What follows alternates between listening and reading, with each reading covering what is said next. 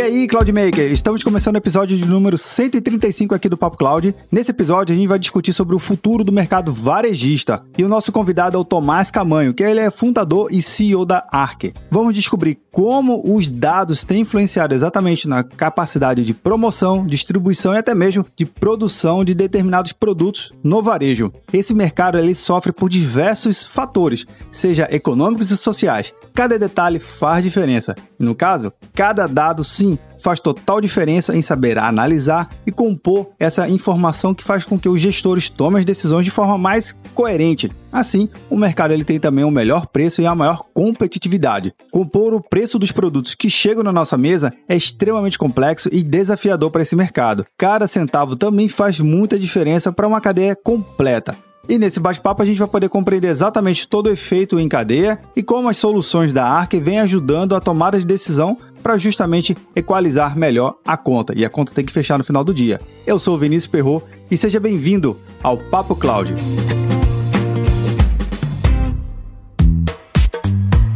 Antes de começar o nosso bate-papo, eu vou deixar uma indicação aqui de um episódio bem legal para você. Shark IT Podcast. Se você quer melhorar seu posicionamento na sua carreira na área de tecnologia da informação, quer entender como funciona a cabeça de um recrutador, justamente aquela pessoa que vai te entrevistar para uma possível vaga, Shark IT Podcast ele vai te ajudar sim a entender esse ecossistema todo.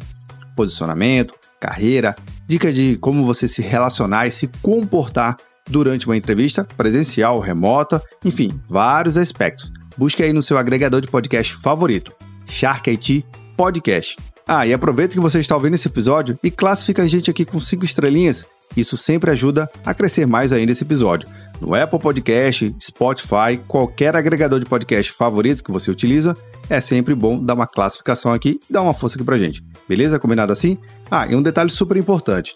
Tudo que a gente discute nesse episódio e todos os outros, a gente acaba sempre debatendo um pouco mais do que foi visto, no caso, ouvido durante esse episódio, lá no grupo do Papo Cloud Makers, bit.ly barra Papo Cloud Telegram. Se quiser, pode mandar também uma mensagem de áudio aqui no WhatsApp. Anota aí, 81 7313 9822. Bora lá para o nosso Papo Cloud?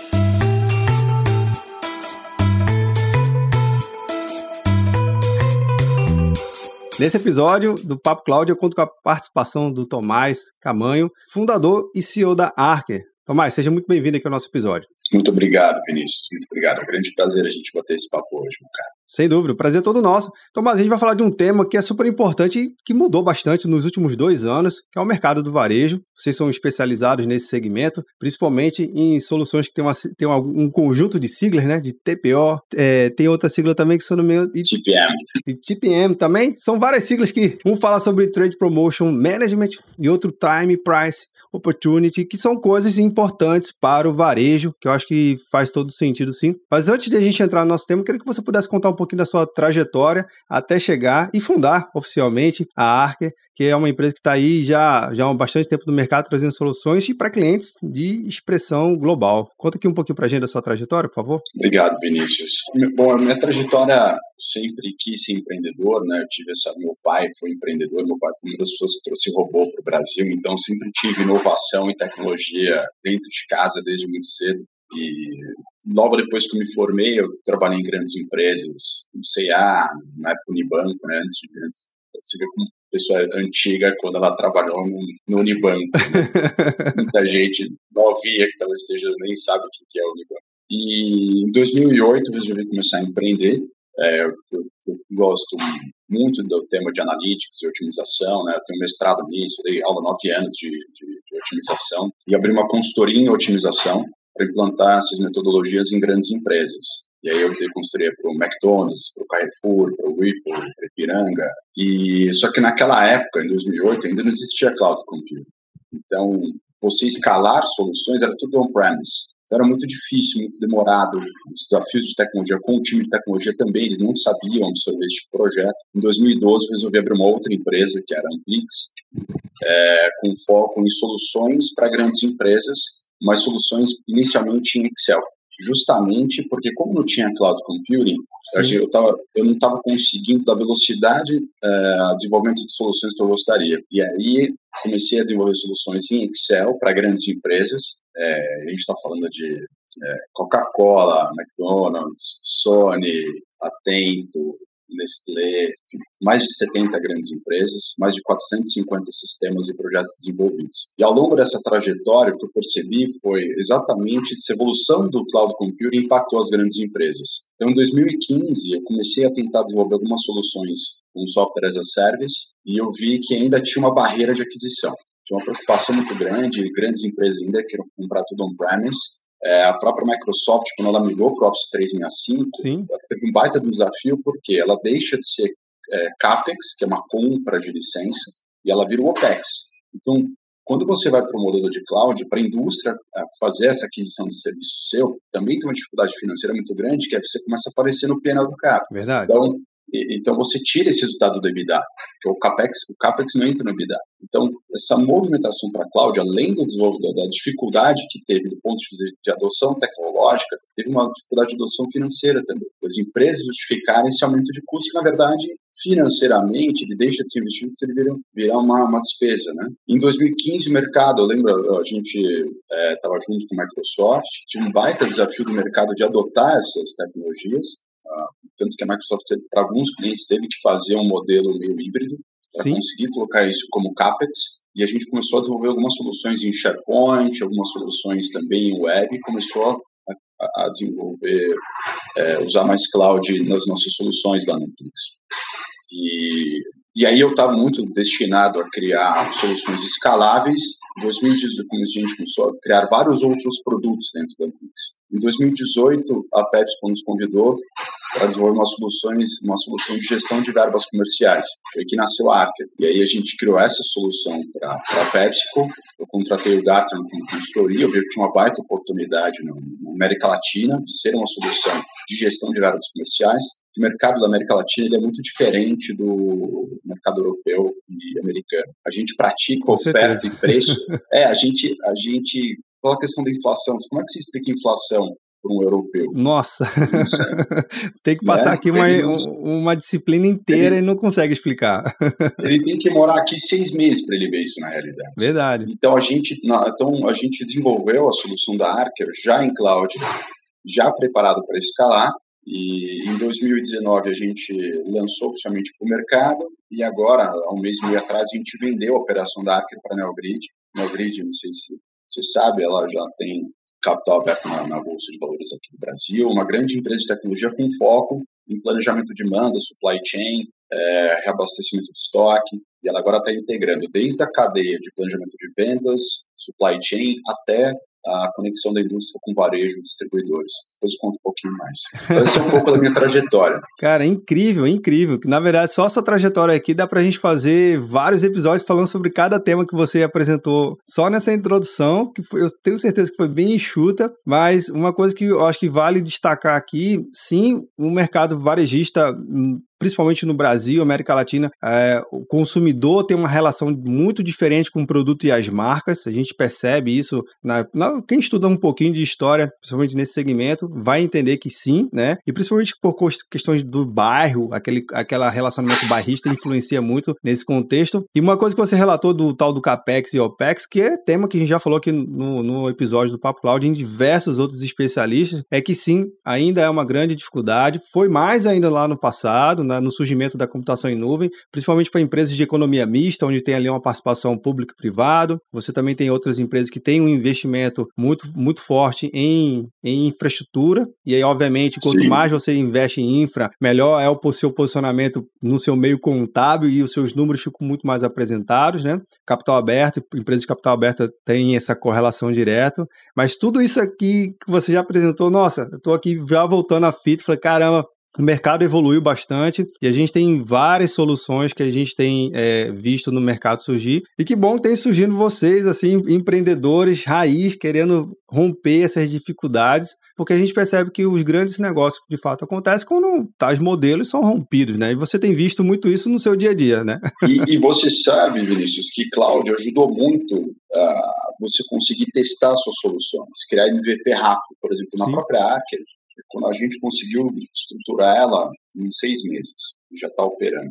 Isso porque você hoje tem muita coisa pronta que você consegue adquirir. Por exemplo, na a gente ainda não explicou para o público o que faz a Archer, né? Mas a gente usa, por exemplo, o processamento de imagem. Não, desculpa, a gente trocou para o Azure agora. Sim. Mas a gente estruturou de uma forma que a gente usa quem está oferecendo o melhor serviço no momento. Então, hoje você consegue adquirir serviços e melhorar o seu produto muito mais rápido do que quando você tinha desenvolvido tudo internamente. Então, empreender hoje é mais fácil do que era, com certeza, 10 anos atrás. Isso que você também comentou, acho que é super legal destacar, porque a computação em nuvem, a gente também tem visto que ele acelera muito, principalmente a validação das hipóteses, né? Que eu acho que é tão importante, tão conectado ao empreendedorismo. Porque às vezes a gente tem aquela famosa ideia salvadora do mundo, mas espera aí, tu já testou? Pelo menos tu já criou esse modelo para realmente valer, se vale a pena ao menos criar. E eu acho que essa trajetória que você comentou, eu me lembro bem que de fato, antes da computação em nuvem e pós-computação em nuvem, era complexo por demais você validar tecnologicamente qualquer solução, porque você dependia de importação de equipamento, que às vezes vinha de fora, e aí passava só o time to market e era 30, 60, 90 dias para chegar o equipamento. Exatamente. Isso é. vai lhe atrasando. Isso que você falou aí, pô, em seis meses já está pronto. é, e, antes, por exemplo, para você escalar uma solução, você tinha que fisicamente contratar servidores, instalar esses servidores. Você vai no Azure, no Google, na Amazon, você, em dois cliques, em 30 segundos, você montou uma baita máquina. Com certeza. A Archer, ela está estruturada toda naquele modelo de hyperscale da, da então, hoje, por exemplo, para LGPD, eu vou fazer uma operação no México. Ah, onde você quer o data center? O data center onde ele quiser. Beleza. No Brasil, por exemplo, a gente, para atender a LGPD, os dados têm que ficar dentro do Brasil. Sim. Então, é muito fácil hoje de você, é, para quem ainda não empreendeu, muitos desafios que existiam no passado, hoje não existem mais. É muito mais fácil de você conseguir escalar a solução, testar, tudo. Sem dúvida. E, cara, eu acho que a computação em nuvem, de fato, ela criou possibilidades de novos negócios, isso é fato, né? A gente tem aí, já estamos na nossa primeira década e meia de computação em nuvem evidenciada nos negócios, mas Queria que você também aproveitasse esse gancho aqui para você contar um pouquinho da empresa, o que, que vocês acabam fazendo aí do, do lado de vocês e qual é o mercado que vocês são tão especializados que conta aqui para a gente, para a gente entender um pouquinho, para quem está nos acompanhando, vendo ou nos ouvindo. Legal. A Archer ela é uma, uma plataforma de gestão de verbas comerciais. Até antes de eu, de eu desenvolver a Archer, não sabia o tamanho desse mercado. Qual que é a oportunidade que a gente enxerga? Sabe quando você vai no supermercado e tem uma pilha de um produto, logo que você entra? Ou quando você vai é, numa geladeira, tem lá oferta, deve 3, pague 2. Muitas vezes, a grande maioria das vezes, esses, essas promoções é um acordo da indústria com o varejo. E ela usa uma verba gira entre 3 e 8% da receita bruta para fazer esse incentivo à venda. Então você pega uma empresa que fatura né, 10 bilhões de reais, está falando aí de quase meio bi que ele usa em verbas comerciais. É um bom dinheiro. é um bom dinheiro, é um bom dinheiro. No Brasil, não existiam soluções nacionais focadas em atender a indústria para fazer a melhor gestão orçamentária, gestão estratégica e esse relacionamento com o varejo. Então, a nossa plataforma faz desde a gestão orçamentária, integrada aos RPs, tem uma parte de gestão estratégica que a gente ajuda a indústria a entender qual cliente e qual tipo de oferta e qual marca ele deve pôr dinheiro. Hum. Um exemplo, ah, eu vou fazer uma ação de leve 3, pague 2 com açúcar, eu vou fazer no açaí. O que, que foi mais interessante? Fazer né, no atacarejo ou no, no, no, no supermercado? Ou vou fazer uma ação no mercado de vizinhança? Essa estratégia para a indústria é muito importante porque isso muda qual é a margem que ela vai ter. O preço que ela consegue vender para um distribuidor, ou um atacado, ou um super ou hipermercado é bem diferente. Isso compõe a margem dela. Então, dependendo de como ela usa essa verba, ela consegue maximizar a margem dela e consegue maximizar o EBITDA. E é isso que a gente faz. E a gente vai até a ponta do varejo, onde depois que ele fez a ação, com o nosso, nosso aplicativo, o promotor, ou o próprio gerente de vendas ou gerente de loja, ele tira uma foto e a gente usa reconhecimento de imagem para ver se aquela ação foi executada e aí eu envio para pagamento. Então a gente faz desde a gestão estratégica de onde eu ponho o dinheiro como eu ponho, toda uma série de workflows para criação de acordos até a comprovação. E a gente, de, a gente de 2019 para 2020, a gente cresceu 100%, 20 para 21 a gente cresceu 100%, não 150%, e para o ano que vem a gente já está um gatilhos aí para crescer mais 150%. Então Olha tem uma, uma, oportunidade muito grande no mercado nessa e aí justamente porque o mercado agora está mais aberto a fazer esse tipo de aquisição, de solução. Coisa que há cinco anos atrás era muito difícil. Exato, porque eu estou tentando até fazer esse paralelo. Peraí, o mercado está se acostumando a entender que existe uma metodologia, existem práticas comprovadas com dados e fatos que podem ajudar nessa tomada de decisão. Até cinco anos atrás era muito do feeling da, do gestor que está ali operando, tentando é, se relacionar, alguma coisa assim? Era basicamente isso? Você sabe que o maior desafio nem é tanto a gente convencer que a solução funciona, mas muito mais as empresas terem a força para comprar esse tipo de solução, força política ou de, de segurança de tecnologia. Quando você ia para a tecnologia levar essa solução, você tinha tanta barreira para vender, que o cara, meu, deixa eu continuar no meu Excel aqui, que... porque esse tipo de, alguns tipos de venda, você precisa de um evangelista dentro da empresa, né? Isso é muito legal para quem é empreendedor que está escutando a gente. Venda, venda para grande empresa ou venda de soluções um pouco mais complexas, você precisa do lado do cliente um evangelista, aquele cara que fala, gostei da solução, vou fazer a trajetória de venda aqui internamente. Então ele vai levar você, vai falar com o TI. Vou botar a pastinha debaixo do braço e vou até lá, em todos os setores, convencer. convencer. E agora isso está bem mais fácil, porque o mercado já está acostumado a comprar soluções de software as a service. Verdade. Essa é uma mudança que parece nitidamente o momento de agora do Brasil é bem diferente do que há três, quatro anos atrás. Verdade. E assim, eu fico até imaginando a complexidade que é executar uma operação dessa, porque existe, eu não faço a menor ideia de quantos milhares de pontos de venda né, de supermercado, hipermercado, mercado, mercadinho de barra, enfim, distribuidores. Tem algum número assim que você até sabe mais ou menos como é que está no Brasil esses canais de venda? Tem, tem alguns números, né? A gente tem alguns clientes que a gente está falando aí de em torno de 150 mil pontos de venda. Caramba! Que a gente pode monitorar. E isso sem computação em nuvem não, não é viável, né? Sem dúvida.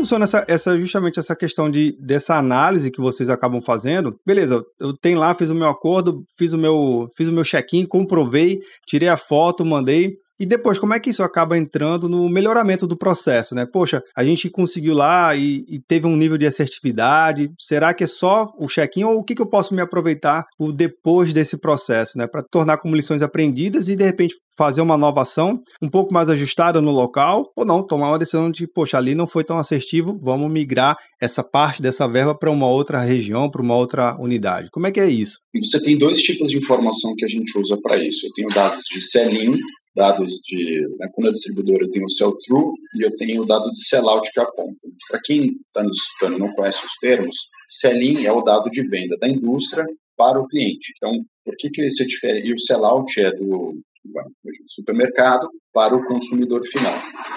Qual que é a diferença? Se você não tem o sellout, que é para o consumidor, você não sabe se o seu cliente está estocado ou não. E isso, muitas vezes, o cliente pode usar como artifício para ele baixar preço. Então, você fez uma grande venda, um baita de um sell-in, você vai ficar três meses sem vender. E aquele sell-in que você fez, você fez com uma margem baixa. E aí, o que, que, o, que o cliente pode fazer? Ele pode usar nos outros meses pedir verba comercial, porque ele fala, eu estou com o seu produto estocado, não consigo vender. Então me dá aqui 100 mil reais que eu vou desovar esses produtos. Então você perdeu dinheiro na venda, porque você vendeu mais do que ele pode vender, e depois você ainda colocou dinheiro para ele desovar os seus produtos para fazer o sellout, porque você não pode perder o market share. Então, quando você tem dados de volume nessas fases, né, e o sell-through é do distribuidor, né, então imagina que eu tenho indústria vendendo para o distribuidor, que vai lá para os supermercados, hipermercado de vizinhança, ele vai fazer a venda dele. Então você também precisa saber se, como é que está esse sell-through para você ter análise da cadeia inteira. E outro, e, e, quando você pega esses dados, você tem basicamente volume,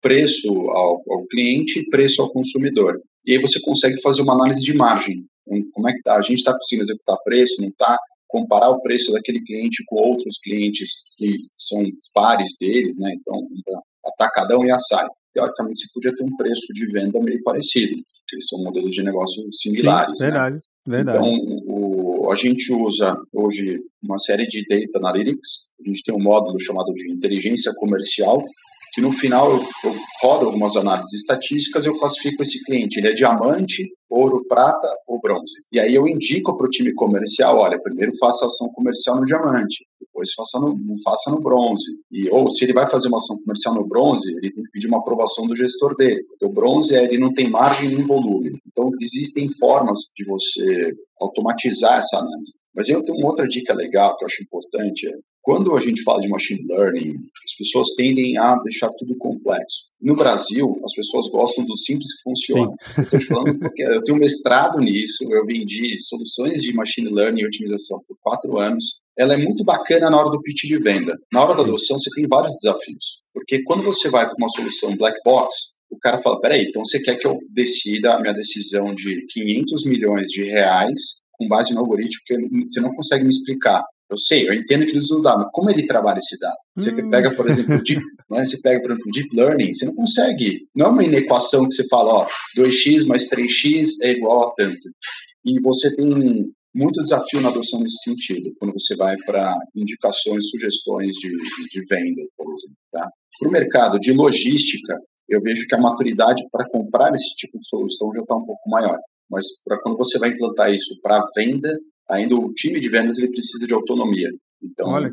Soluções, soluções simples que funcionam, que você consiga traduzir para ele o que está por trás, tem mais, mais facilidade de adoção. Então faz todo sentido a gente, primeiro, simplificar as operações, simplificar a tecnologia em si, e tirar essa tal da caixa preta, que às vezes realmente a tecnologia é muito bacana, mas se ninguém sabe como funciona, putz, como é que eu, como é que eu, empreendedor, né, eu vou aportar aqui é. X mil reais ou milhões de reais numa tecnologia que você acha que no, porque a gente tem um, dentro da área de tecnologia, a gente diz que no PowerPoint tudo funciona, né? É, exatamente. tem uma cultura ainda que a inteligência artificial ela vem para potencializar o ser humano, não para automatizar o ser humano. Né? Tem, tem vários artigos, tem um recente ali da Harvard Business Review, que fala exatamente isso. E quando a gente vai usar esse tipo de tecnologia focando em potencializar a capacidade analítica, potencializar a decisão, você entrega muito mais valor para o seu cliente. O que é isso que ele precisa? Verdade, é, verdade. Eu nunca conversei com nenhum senhor e falei, não, eu não quero que ninguém tome decisão, eu quero que ele venha e só execute. Não ah. tem isso, difícil. então, aí eu no nosso mercado, tá? Obviamente existem mercados para isso. Mas o nosso mercado, quando você vai falar com a indústria, quando você fala, eu tenho capacidade de empoderar o time de vendas, de potencializar a capacidade analítica, aí você, você é escutado. Aí você tem uma solução interessante. Pô, interessante de fato. Eu acho que o empoderamento, a tecnologia traz muito disso. E até fazendo um gancho, né? Como é que tem sido essa, esse momento tão icônico, né? Desses últimos dois anos de pandemia e tudo mais. O mercado, você tem visto que ele acabou se retraindo um pouco ou não? Cara, peraí, deixa eu avançar aqui, deixa eu aproveitar esse momento, que tá todo mundo caótico, então vou promover o caos também aqui nesse, nessa, né, nesse meu segmento. Como é que você tem acompanhado é, os gestores né, nesse momento tão particular? A pandemia, ela obrigou as empresas a mudarem a velocidade de inovação. Né? Quando você pegou os preços, a inflação está subindo, custo de matéria-prima subindo, você tem escassez e você tem o dólar. É, você teve uma, uma, indústria de bens de consumo muito pressionada por custo e não conseguindo repassar isso 100% para o cliente. Então, ela foi obrigada a achar caminhos é, onde ela conseguisse se adaptar rapidamente. E isso é, é foi muito, muito bom. Então, decisões, que, processos de venda que antes eu demorava um ano para fazer, agora eu faço dois meses. Porque os caras falam, eu preciso mudar rápido. Mudou essa mentalidade. Isso, isso eu acho que foi um baita do ganho.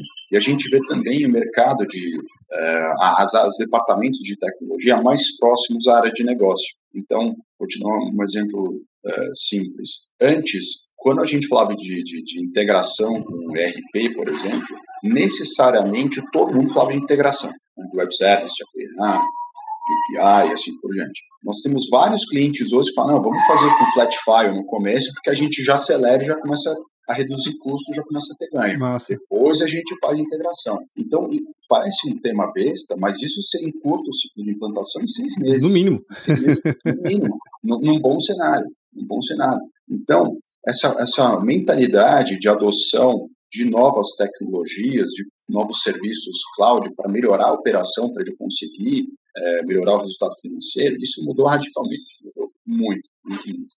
É um ponto do que eu acho, ah, assim, falando um paralelo, que eu acho que é legal levar para as pessoas que estão a gente, isso funciona muito quando você entrega um resultado muito objetivo para o seu cliente. Então, reduz custo assim, né? Eu aumento a receita assado. Isso, isso é claro para o cliente. Eu tenho uma outra empresa que a gente desenvolveu uma solução de knowledge management com inteligência artificial. Né? A gestão do, de conhecimento com inteligência artificial. Putz, a gente tem quatro patentes, A gente foi finalista do Y Combinator com ela.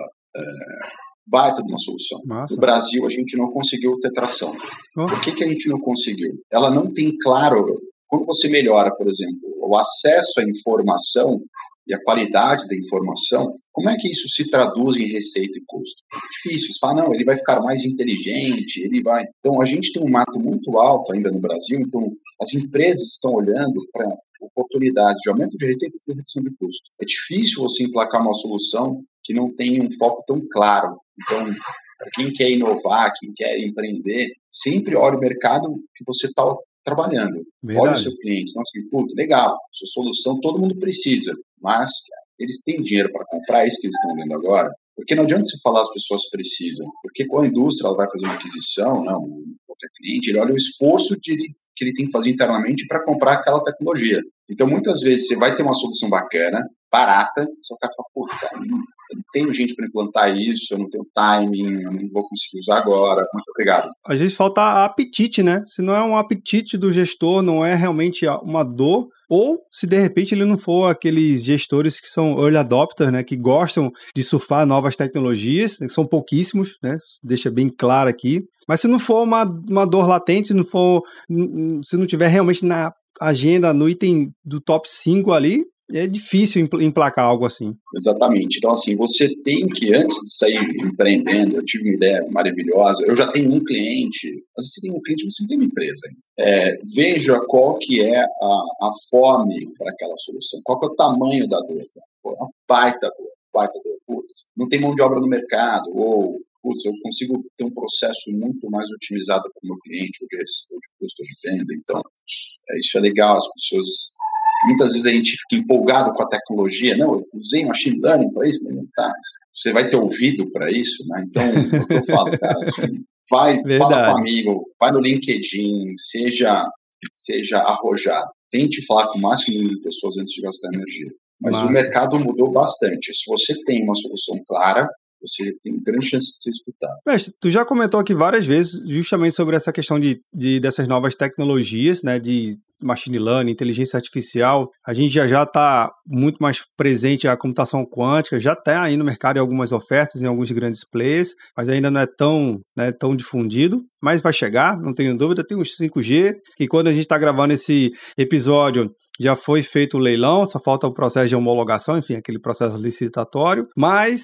o que, que você vê além de trazer novas tecnologias disruptivas de fato para esse mercado que de repente pode causar esse pequeno momento, né, de não, agora não, mas de repente um outro mercado seja mais adepto e mais aberto a querer trazer uma solução aqui para gente. Olha, o que eu vejo hoje, assim, o maior desafio quando a gente fala de indústria, de varejo, ainda é acesso a dados de qualidade. Então, por mais que a gente fala computação quântica, se você tem uma série histórica de 12 meses, você tem 12 observações, o que, que você faz com isso? No máximo, você vai fazer uma média. Não adianta você não usar deep learning. Você tem 12 observações. Então, quando você não tem dados de qualidade, você tem um desafio muito grande no processo decisório e de usar tecnologia para isso. E agora, né, de alguns anos para cá, simplesmente você tem empresas como a própria Neogrid, que pega dados de sellout já há um baita do tempo, mas vem surgindo novas empresas, por exemplo, a Neogrid comprou a Horus, que também faz coleta de, de, dados de nota fiscal. A gente tem outros concorrentes lá dentro do, da Neogrid. Né? O que eu vejo, quem conseguir usar cloud para trazer ainda e processar informações de qualidade nos próximos cinco anos ainda vai ter muito apetite. A gente ainda não está na fase de usar o deep learning para alguma coisa. Eu ainda acredito que a gente ainda vai ter MVP, vai ter teste, mas a dor da indústria ainda é, é bem simples, ainda, são dores bem fáceis de resolver. Por exemplo, eu vejo com muito bons olhos empresas como, por exemplo, a Horus, muito chão para comer no Brasil. É, então, dado isso, passada essa barreira do dado, aí eu acho que, por exemplo, o 5G e, essa, e a computação nuvem vai explodir. Porque Sem hoje, dúvida. pega, por exemplo, o varejo digital. O varejo digital, ele nasceu com a cultura de data science. Eu já tenho dado estruturado, eu já tenho dado pronto para uso, eu não tenho que pegar um, um Excel de alguém, jogar, trabalhar com GDL e tal. Então, se, é, como ele ainda tem uma representatividade é, baixa perto da receita total das indústrias, ele ainda não é o foco. Mas hoje, você vai falar em potencial de análise, potencial de investimento, o varejo digital gigantesco, porque você consegue usar muito melhor o seu dinheiro. Sim. Né? Pega, a mesma coisa que aconteceu, por exemplo, com as agências de, de marketing, que começaram a brigar os investimentos por a internet, porque você consegue quantificar, vai acontecer para o mundo digital se o varejo não se adaptar, para o mundo físico não se adaptar. Então, o que eu vejo é uma grande adaptação nos próximos cinco anos do varejo físico, deles compartilharem informação de qualidade, e aí a gente usar machine learning, deep learning e o 5G para melhores decisões. Né? Por exemplo, hoje, é, você ainda tem desafios simples que o 5G vai resolver. Eu posso ter uma parte de inteligência. Se o meu promotor está num, num estado mais para o interior, ele usa internet do celular, não vai adiantar de nada ter uma solução. E ainda usa VPN, ah. pô, os caras cara mal conseguem mandar e-mail. O que você vai fazer uma solução para ele? Quando vier 5G, muitas das soluções que hoje ainda estão represadas, ideias boas, vão ser muito mais factíveis. Porque você vai ter pessoas na rua, podendo, por exemplo, fazer uma comprovação de preço, checagem de preço, ele conseguir fazer uma simulação e fazer uma oferta melhor no ponto de venda. Eu tirar fotos de vários lugares e tirar fotos, por exemplo, da, prateleira para a gente fazer uma análise de planograma, como é que está o meu produto posicionado versus meus concorrentes, a execução da loja está boa, não está? Hoje a gente consegue fazer uma escala bem pequenininha. Quando eu tiver 5G e eu tiver né, a parte de inteligência artificial também já estruturada para isso, imagina que eu consigo fazer em grande escala otimizações em todas as minhas é, etapas do processo indústria varejo, desde para quem que eu vou vender, qual preço eu vou vender? E assim por diante. Você pega a Amazon, por exemplo, nos Estados Unidos, ela conseguiu alocar CDs nos Estados Unidos inteiro ele consegue, como ele tem um dado de qualidade diário, ele consegue Sim. prever quanto que ele vai vender de pendrive em estado de Nova York. E ele consegue já mobilizar isso. É isso que vai acontecer com a indústria. É isso que vai acontecer com a indústria quando ela tiver esse acesso à informação do varejo físico. Ele vai saber exatamente quanto de verba, qual produto ele põe, a que preço ele põe em cada um dos varejos. Então, é isso que. E até mesmo fazer uma coisa que eu acho que é tão difícil no setor de indústria, que é aonde efetivamente botar uma nova planta fabril, né? Porque construir uma nova unidade não é, não é uma decisão fácil, porque começa logo onde, né? Então, onde é que eu vou construir isso? No norte, no sul, porque o Brasil é muito grande, tem particularidades, tem questão de energia, tem, enfim, logística, que você já citou bem. Essa decisão já é complexa. é, a própria questão tributária, né? A gente tem na nossa plataforma um módulo de preços, tem coisas que não fazem sentido.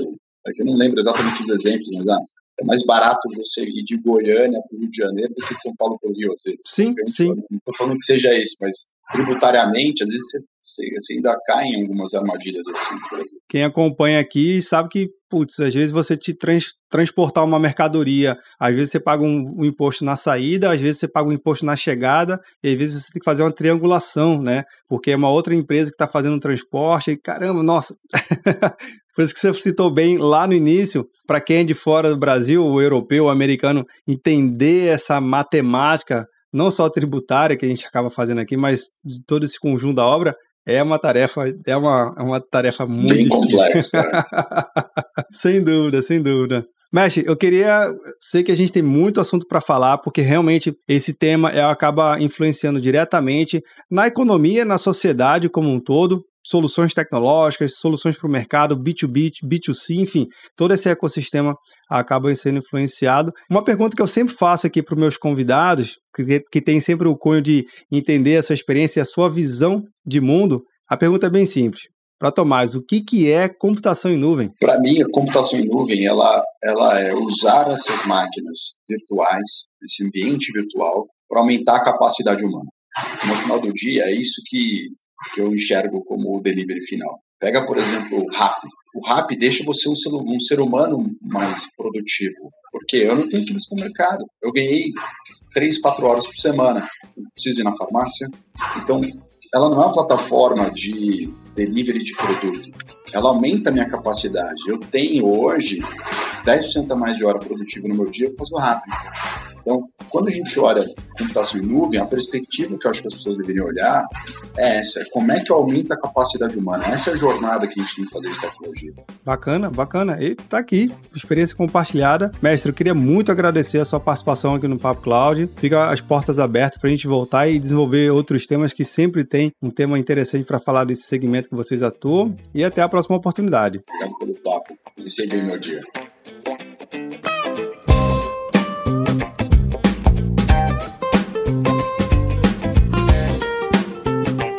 E aí, o que você achou do bate-papo com o Tomás? Ele apresentou dados que eu particularmente desconhecia e achei super interessante saber que a computação em nuvem e soluções tão de ponta vem ajudando a tomar decisões tão simples. Parece simples, mas a gente viu que não é tão simples assim.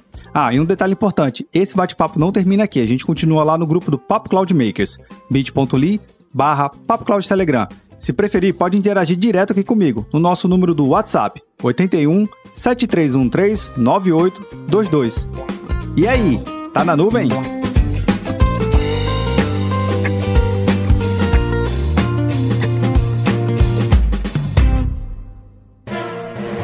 Mais um produto com a edição do Senhor A.